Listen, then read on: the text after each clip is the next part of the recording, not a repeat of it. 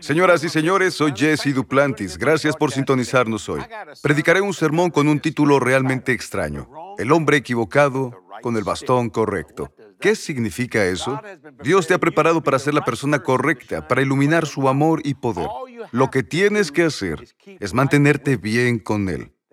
Hablaremos de alguien en la Biblia que era el hombre equivocado, pero tenía el bastón correcto. Llama a un amigo, dile que nos sintonice. Busca un lápiz, papel y toma notas. Aprenderás algo hoy.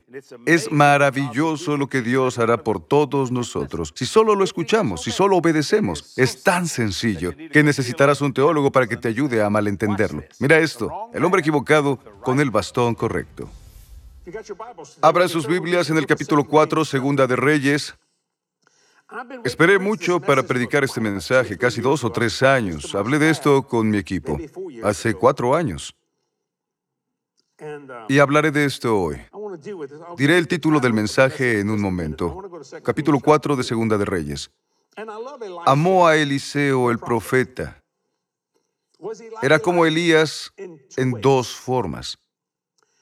Eliseo, el tisbita, sin registro de su madre ni de su padre.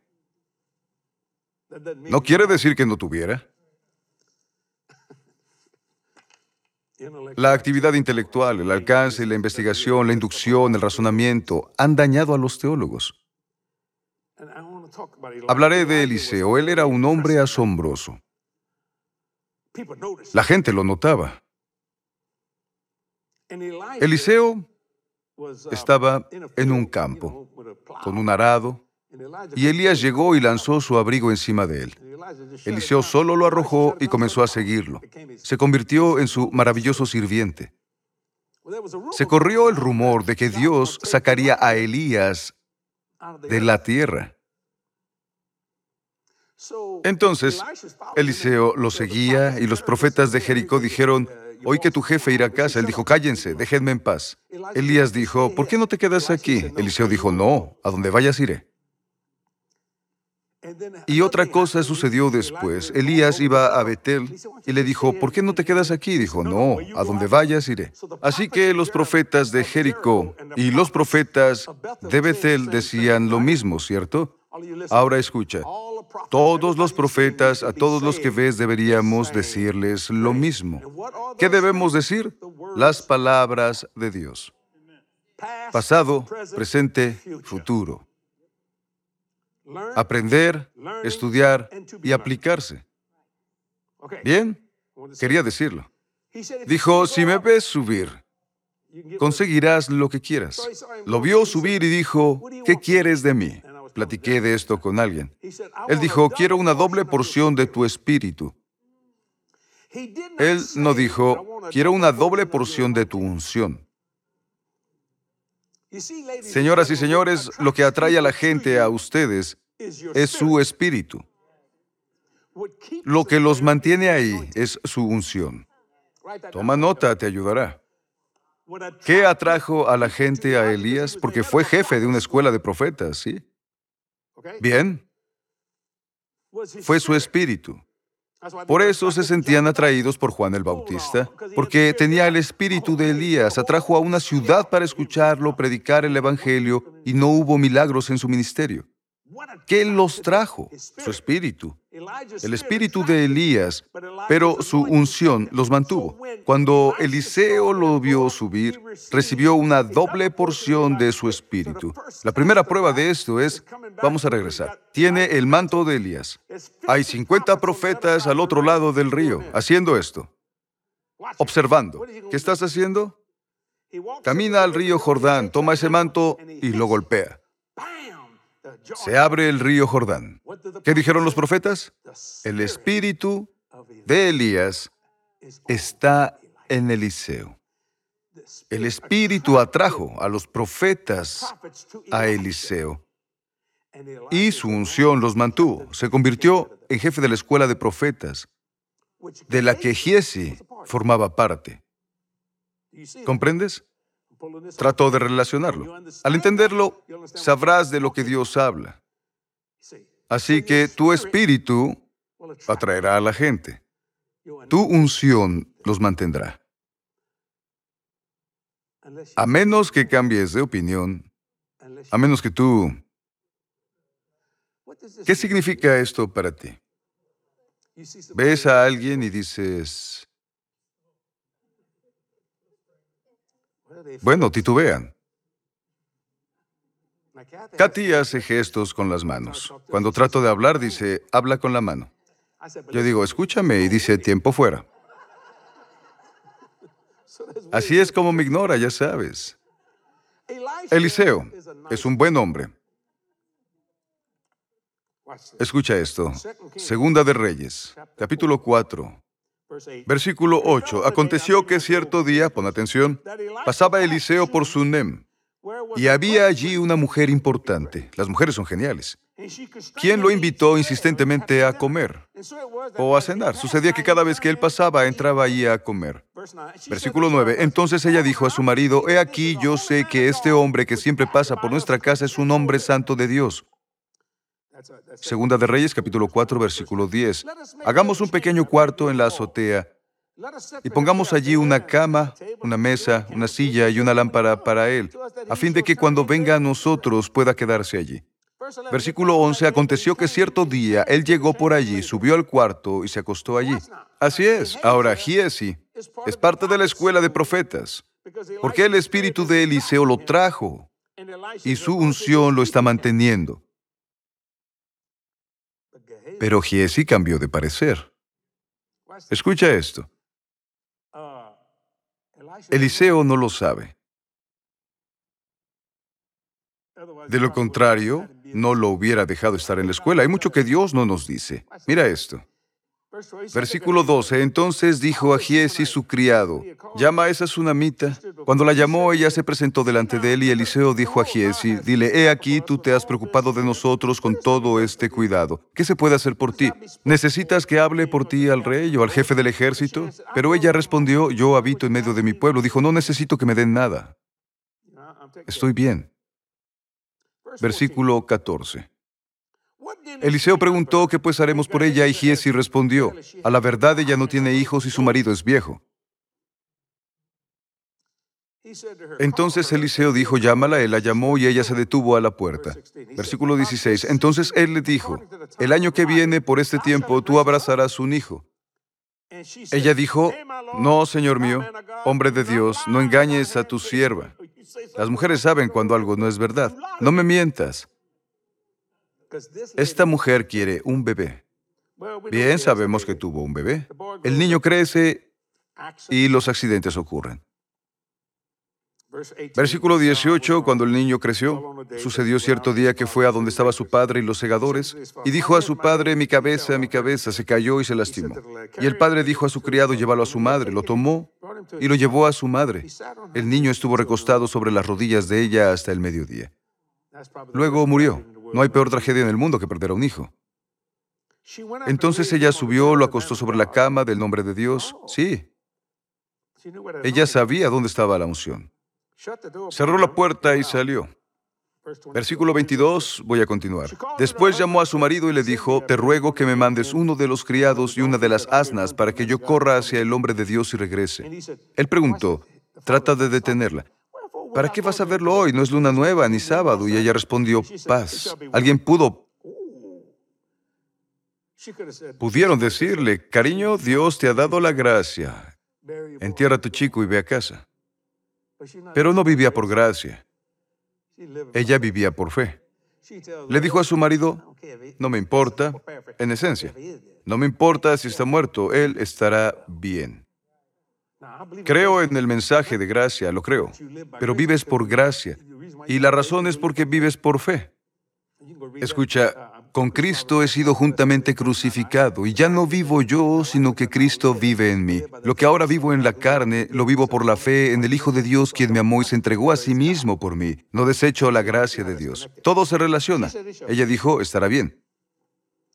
Versículo 27, cuando ella llegó al versículo 27, al monte, al hombre de Dios se asió a sus pies. Giesia se acercó para apartarla. Pero el hombre de Dios le dijo, déjala porque su alma está en amargura. El Señor me ha encubierto el motivo. Eliseo no lo sabe. Y no me lo ha revelado. Y después ella dijo, ¿acaso pedí yo un hijo a mi Señor? ¿No te dije que no me llenaras de falsas esperanzas? Si dices algo a una mujer, no le mientas, no lo olvidará. Versículo 29. Entonces él dijo a Giesi, ciñe tus lomos, toma mi bastón. Subraya esto, en tu mano y anda. Y si encuentras a alguien, no lo saludes. No hay tiempo para hablar con la gente. Si alguien te saluda, no le respondas. Y pon mi bastón sobre la cara del niño. La madre del niño dijo, vive el Señor y vive tu alma, que no me apartaré de ti. Dijo, no me iré a ningún lado si no vienes conmigo. Entiendo esto, Katy es así. Ella dice, no irás a ninguna parte sin mí. Tienes que vivir 123 años. La Biblia dice que tienes una promesa de 120, eso sobrepasa la palabra. Ella dice, sí, pero te quedarás. No irás a ninguna parte sin mí. Llegaré a los 120, tú a los 123, caeremos y moriremos. Si Jesús se demora. Ahora, versículo 31. Entonces él se levantó y la siguió. Giesi se adelantó a ellos y puso el bastón sobre la cara del niño. Pero este no habló ni reaccionó. De modo que Giesi volvió al encuentro de Eliseo y le dijo, el niño no se ha despertado. El título del mensaje de hoy es El hombre equivocado con el bastón correcto. El hombre equivocado con el bastón correcto. Es el título de este mensaje, leeré un poco más. Versículo 32. Cuando Eliseo llegó a la casa, he aquí que el niño estaba muerto, tendido sobre su cama. Entonces entró, cerró la puerta detrás de ellos dos y oró al Señor. Después subió y echó sobre el niño su boca sobre su boca, sus ojos sobre sus ojos y sus manos sobre sus manos. Así se tendió sobre él y el cuerpo del niño entró en calor. Luego se volvió y se paseaba por la casa de un lado a otro. Después subió y se tendió sobre el niño y el niño estornudó siete veces. Luego el niño abrió sus ojos. Entonces Eliseo llamó a Giesi y le dijo, llama a esta tsunamita. Él la llamó y cuando ella entró, Eliseo le dijo, toma a tu hijo. Cuando ella entró, se echó a los pies de él y se postró en tierra. Después tomó a su hijo y salió. ¿Por qué no funcionó el bastón? Giesi era un representante de Eliseo. Había poder en ese bastón, al igual que en la vara que Moisés arrojó ante el faraón. El hombre equivocado. Él estuvo alrededor de este profeta. Puedes estar cerca de grandes personas de Dios y no recibir lo que dicen, debido a la actividad intelectual al alcance y la investigación, a la inducción y el razonamiento. Tu mente trata de averiguar algo cuando lo desconoce. Tu espíritu transforma tu mente para entender y el poder de ese bastón. Toma nota. El bastón es inútil sin el espíritu y el poder de la persona que lo está usando. Giesi carecía de esto. El bastón es inútil sin el espíritu y el poder de la persona que lo está usando. Veremos más adelante cómo la lepra siguió a Giesi y a su familia por hacer cosas terribles. Entonces, ¿por qué Eliseo no lo despidió? Porque no lo sabía. He contratado a personas que pensé que aún seguirían conmigo y tuve que despedirlas. No los contraté para despedirlos. Rompieron el pacto. Pero Dios no me dijo que lo harían. Me usó para darles la oportunidad de hacer lo correcto, hacer lo correcto y hacerlo bien. El bastón es inútil sin el espíritu y el poder de la persona que lo usa.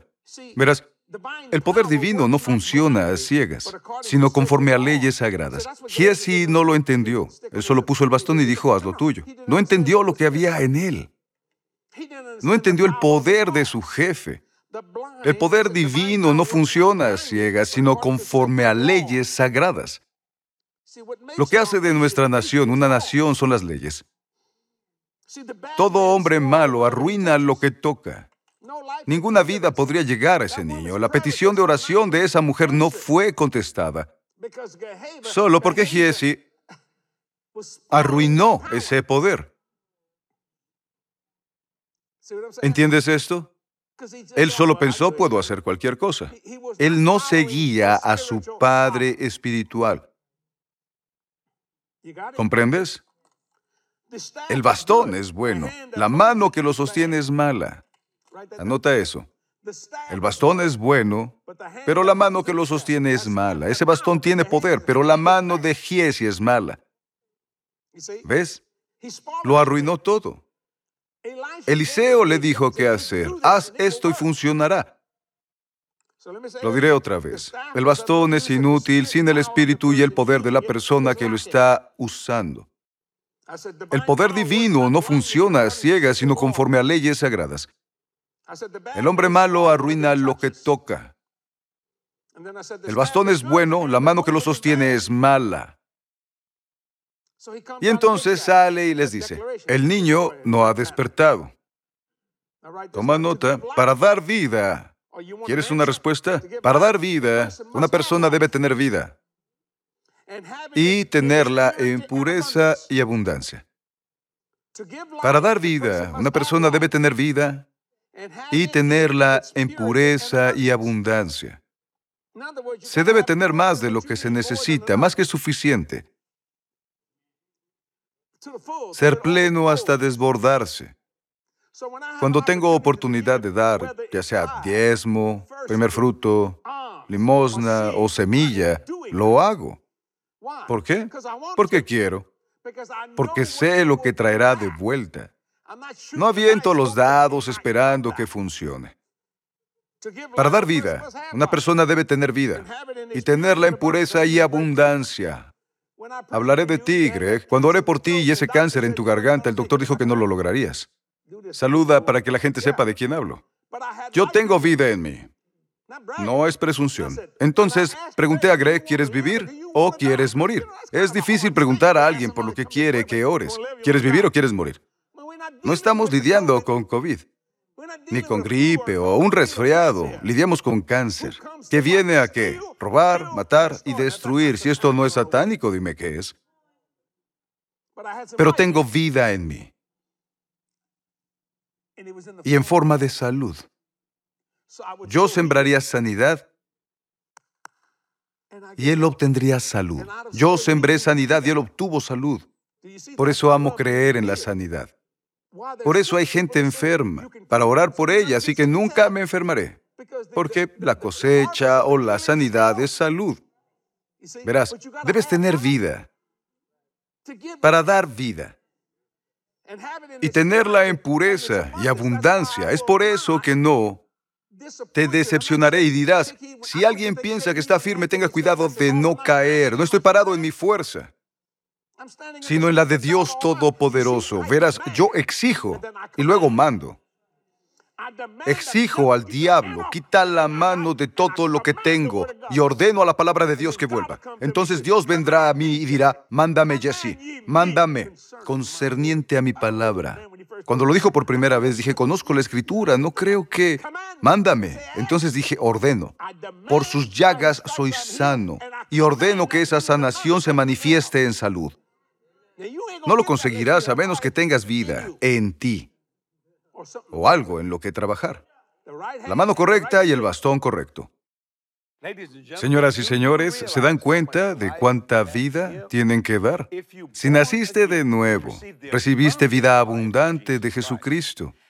Dios te dio un espíritu único y unción para lograr tu gran propósito, el propósito de tu vida. Al estar bien con Dios y usar su poder correctamente, suceden milagros. Ese fue el problema de Giesi. No le fue bien. Tenía un bastón milagroso, pero era el hombre equivocado. Debes hacer lo correcto porque es correcto. Piénsalo un momento. Giesi estaba inseguro. Por eso el bastón de Eliseo no funcionó. El bastón estaba bien, tenía poder, pero las manos de Giesi no eran buenas. Él era el hombre equivocado con el bastón correcto. Ahora piensa en personas que conozcas que son el hombre equivocado con el bastón correcto o la persona equivocada con el bastón correcto. Piénsalo. Responderé una pregunta que recibí días atrás. Es de John y escribe, amo escucharte hablar de las veces que Dios te salvó, incluso antes de que nacieras de nuevo.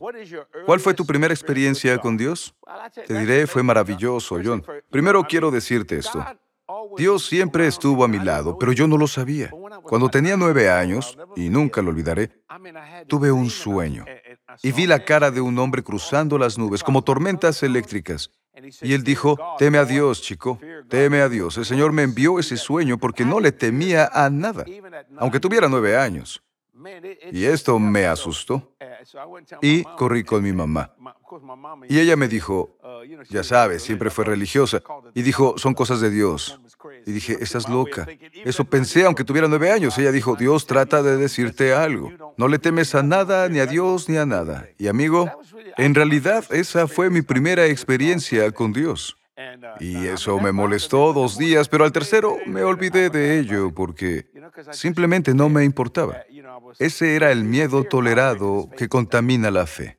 Pero Dios trataba de hacer algo por mí y mostrarme algo, pero no lo aceptaba. Ahora, John, espero haber respondido a tu pregunta. No te muevas, volveré enseguida. Queremos mostrarte algunas cosas maravillosas. Mira esto y sé bendecido ahora.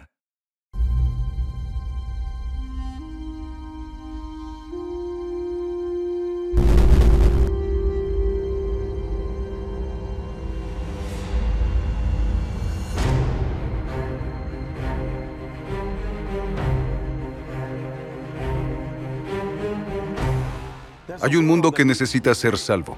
Nuestra misión es predicar el Evangelio de Jesús a ese mundo.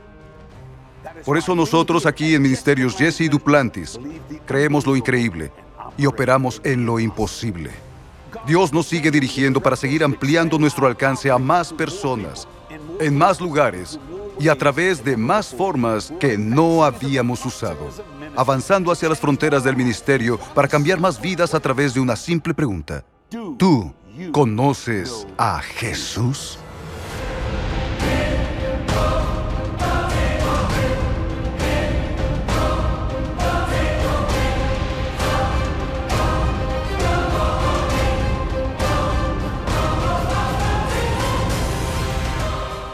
Escúchame, está comenzando. La luz de Jesús está brillando más y más brillante y más lejos que nunca. Personas de todos lados responden al mensaje de Jesús. Nada impedirá que la luz del amor de Dios llegue a las personas y cambie vidas.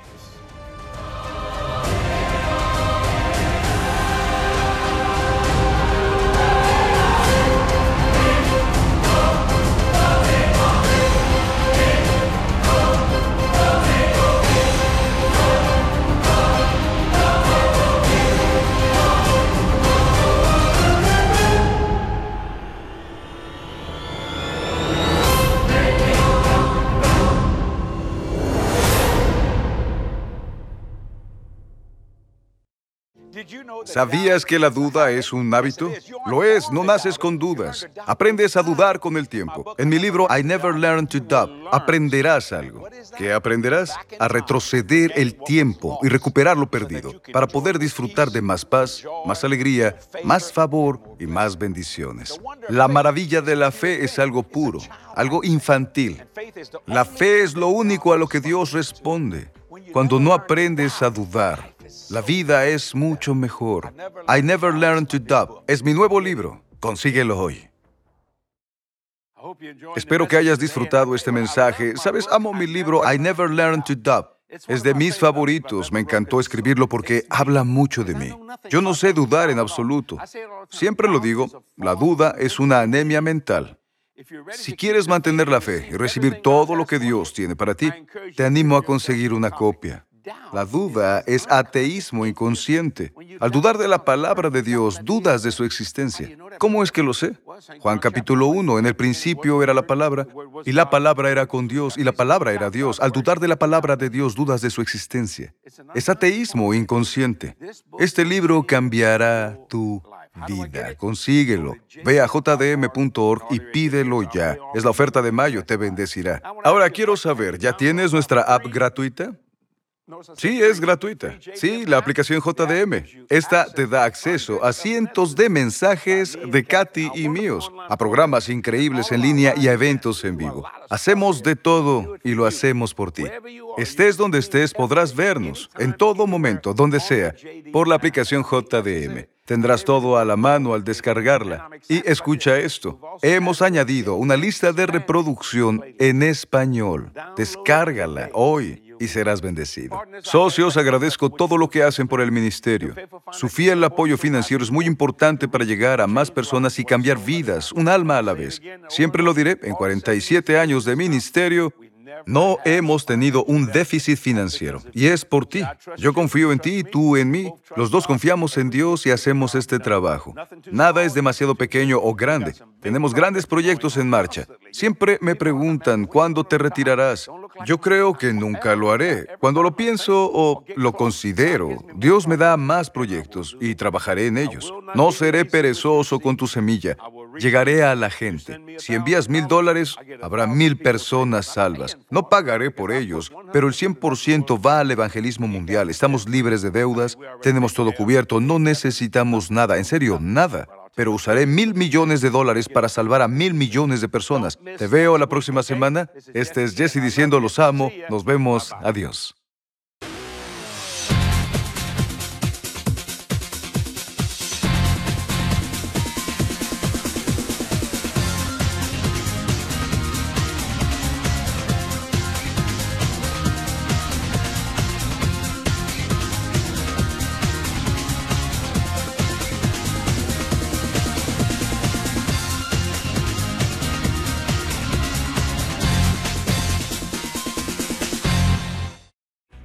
Creo que Dios ha colocado dentro de cada uno de nosotros un profundo deseo de vivir una vida mejor, ya sea una vida libre de dolor, miedo o falta de cualquier tipo. Dios quiere que eso pase por ti.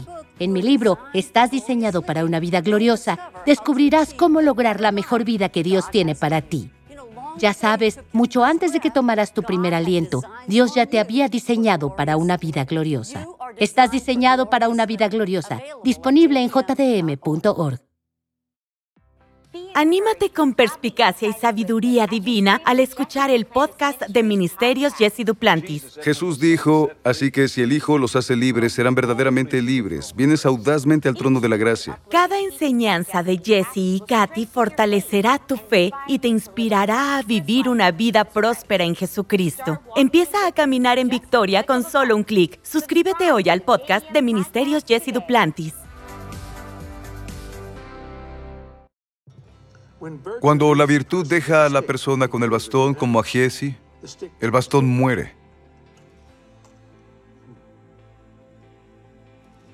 Verán, señoras y señores, debemos aprender a ser espíritu diariamente. Debemos llegar a la plenitud de la estatura de Cristo.